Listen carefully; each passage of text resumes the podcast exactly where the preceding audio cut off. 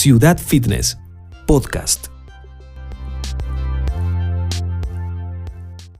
¿Cómo es la preparación de un strongman? ¿Cómo es eh, el deporte en sí? ¿Qué lo diferencia del culturismo y otros deportes de fuerza? Bueno, el strongman en sí en Argentina tuvo un auge muy grande hace unos años atrás, incluso Salta tiene tiene eh, es pionero eh, en las en estos eventos. También nosotros llevamos el, el año pasado lo llevamos y la verdad fue un éxito con, con Omar Viñón. Eh, la preparación del estroma es totalmente diferente a cualquier otro eh, deporte que se asimila o tal vez la gente crea que se asimile.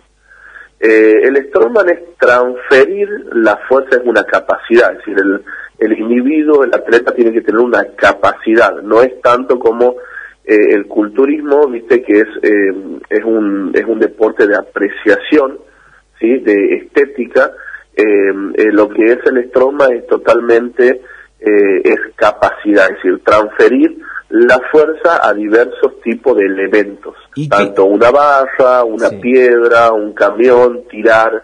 Eh, las acciones que nosotros realizamos son tirar, empujar, levantar, eh, mover, ¿sí? Esas son las acciones. Y, y el atleta tiene que estar preparado para eh, esos diversos, eh, o diversas acciones o diversos eh, elementos y, eh, y llevar eh, una ambientación, ¿sí? Con, con todos ellos. Por eso también se diferencia con el tema del powerlifting, es totalmente diferente. Nosotros transferimos la fuerza a diversos tipos de elementos. En cambio, el levantamiento olímpico, el powerlifting transfiere la fuerza tan solo a una barra en tres ejercicios, el otro lo hace en dos eh, en dos movimientos. En cambio nosotros lo hacemos en diversos tipos de movimientos. En, en, algunos tenés que tirar, en otros tenés que levantar, en otros tenés que mover, en otros tenés, bueno, y diversos tipos de elementos. Entonces tenés que conseguir la técnica y eh, también hacemos, y también está la, la, otra, es decir, tenemos otro plano, el, el plano ese de, traslado, es decir, vos tenés que trasladar los elementos, ¿sí? Es decir, tenés que llevar los elementos. Nosotros publicamos en nuestra cuenta en Instagram fotos tuyas eh, donde se te puede ver levantando unos pesos realmente eh, sorprendentes, ¿no? Sobre todo me imagino la incomodidad para agarrar una, una bola de cemento que cuánto puede pesar, más de 100 kilos. Claro, eh, bueno, ese es uno de los de los elementos más atrayentes eh, al público y más difícil, sí, porque no es lo mismo que un peso muerto ni nada parecido. Eh, lo, los kilos pueden rondar de acuerdo a las divisiones.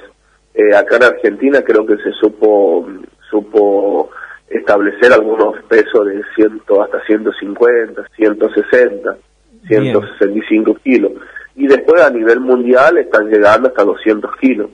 Eh, el tema está de que tenemos que ver también, eh, tenemos que eh, tener, es decir, saber en qué condiciones también está Argentina, que es un país de que es, eh, esto es totalmente amateur, 100% amateur, y en otros países también lo es, pero el amateur de otros países no es lo mismo que el de Argentina. Cuando vos decís amateur, ya vas a Brasil ya es diferente. Cuando vos decís amateur, eh, que no recibe ningún tipo de, de, ayuda económica, salvo los sponsors y el bolsillo propio. Eso es amateur, es decir, eh, puede ser élite, puede ser amateur élite, ¿sí? eh, como es, eh, si yo ingresé al, al, a la competencia al, al mundial eh, que se hace en Estados Unidos, eh, yo me clasifiqué dos veces. Bueno, eso es élite. Uh -huh. Pero amateur quiere decir de que no recibís, eh, que no te pagan por lo que haces.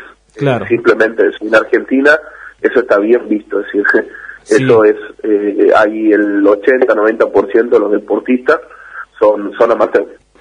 Le contamos a la gente que, bueno, estamos hablando con Negro Pons, que es un atleta. Voy a, voy a decir un poco de tu, tu currículum porque es impresionante los, los, torneos en donde has estado.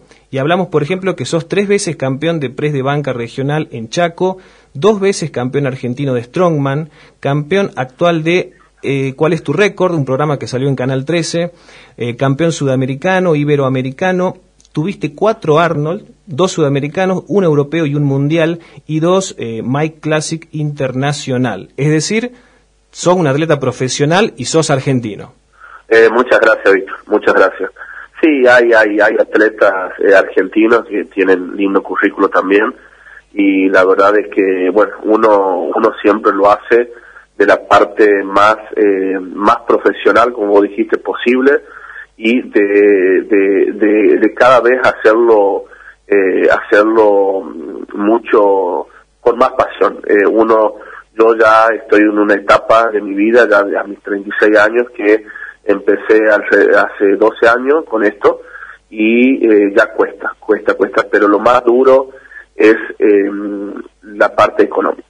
Eso es lo más duro porque cada vez uno necesita más inversión en comida, en elementos, en suplementación y la verdad es que eso es lo que más choca y, y a veces no lo tenés.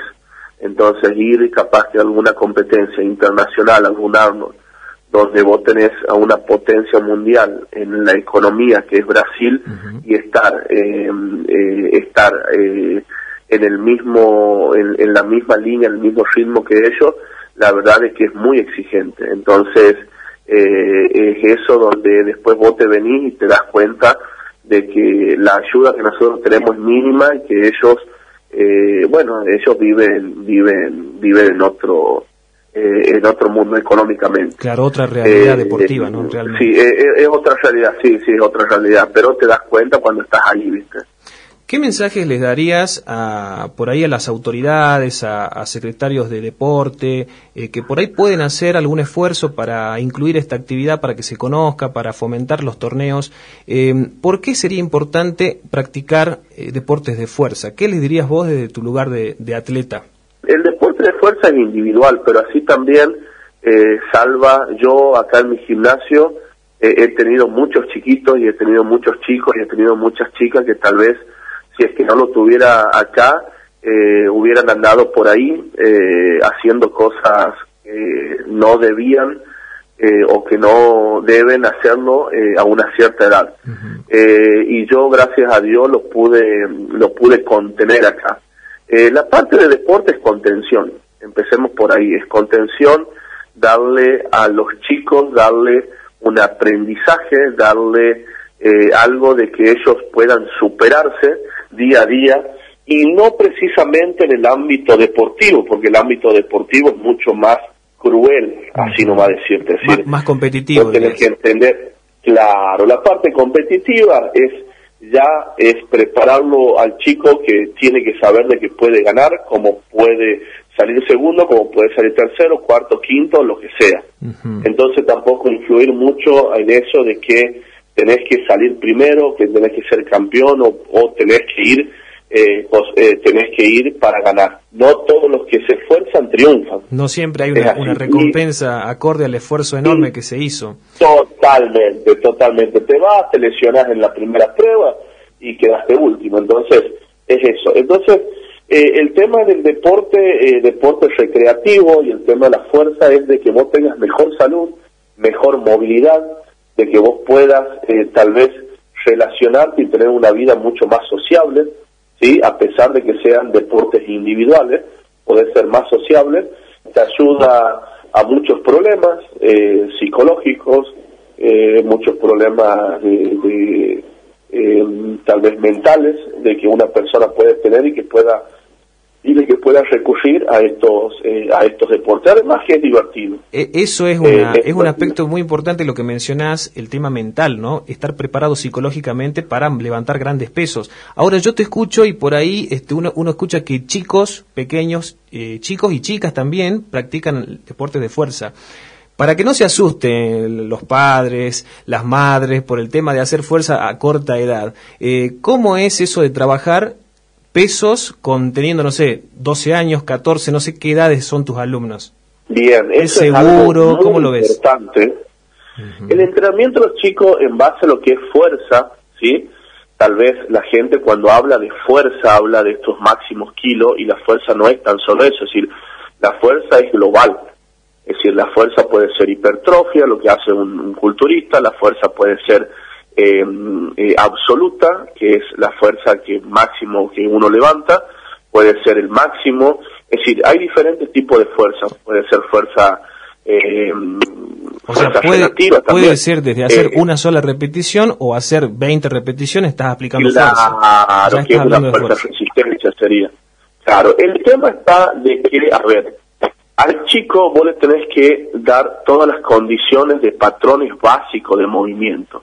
Es decir, el chico que viene a ingresar y que quiere, el, eh, quiere em, estar en el tema de la fuerza o, eh, o lo que sea, o jugar a la pelota, no sé, cualquier tipo de deporte, vos lo tienes que contener dentro del gimnasio y lo tienes que brindar y lo tienes que enseñar lo que es patrones básicos de movimiento. ¿Qué sería patrones básicos de movimiento?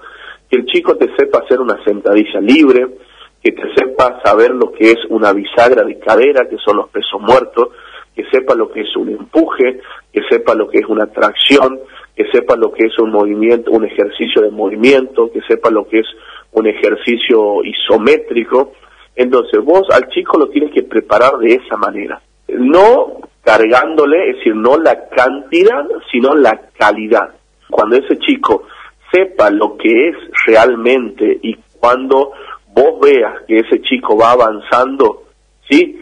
Recién ahí se realizan ejercicios, eh, perdón, ahí se, eh, se, ve la parte de la cantidad y el peso, ¿sí? Bien, bien, que lo pueda manejar. Pero es totalmente seguro.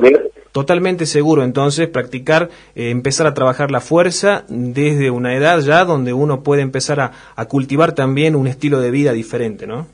Totalmente, pero bueno, eh, tiene que ir a personas que realmente estén, eh, este, personas que saben utilizar eh, estos patrones básicos de movimiento y que tengan noción, eh, viste, de la calidad, es decir, calidad antes que la cantidad. No hay ningún problema, es decir, vos ves chicos de que tal vez tengan 10 años que se que se rompen jugando la pelota, una rodilla, y, y bueno, y que, que eh, es lo mismo, es decir, acá dentro del gimnasio no tiene que pasar eso, es decir, el gimnasio jamás puedes, eh, o un chico lo puedes lastimar, y si lo lastimas es porque no sabes, es lo mismo que el que está jugando la pelota, ¿no?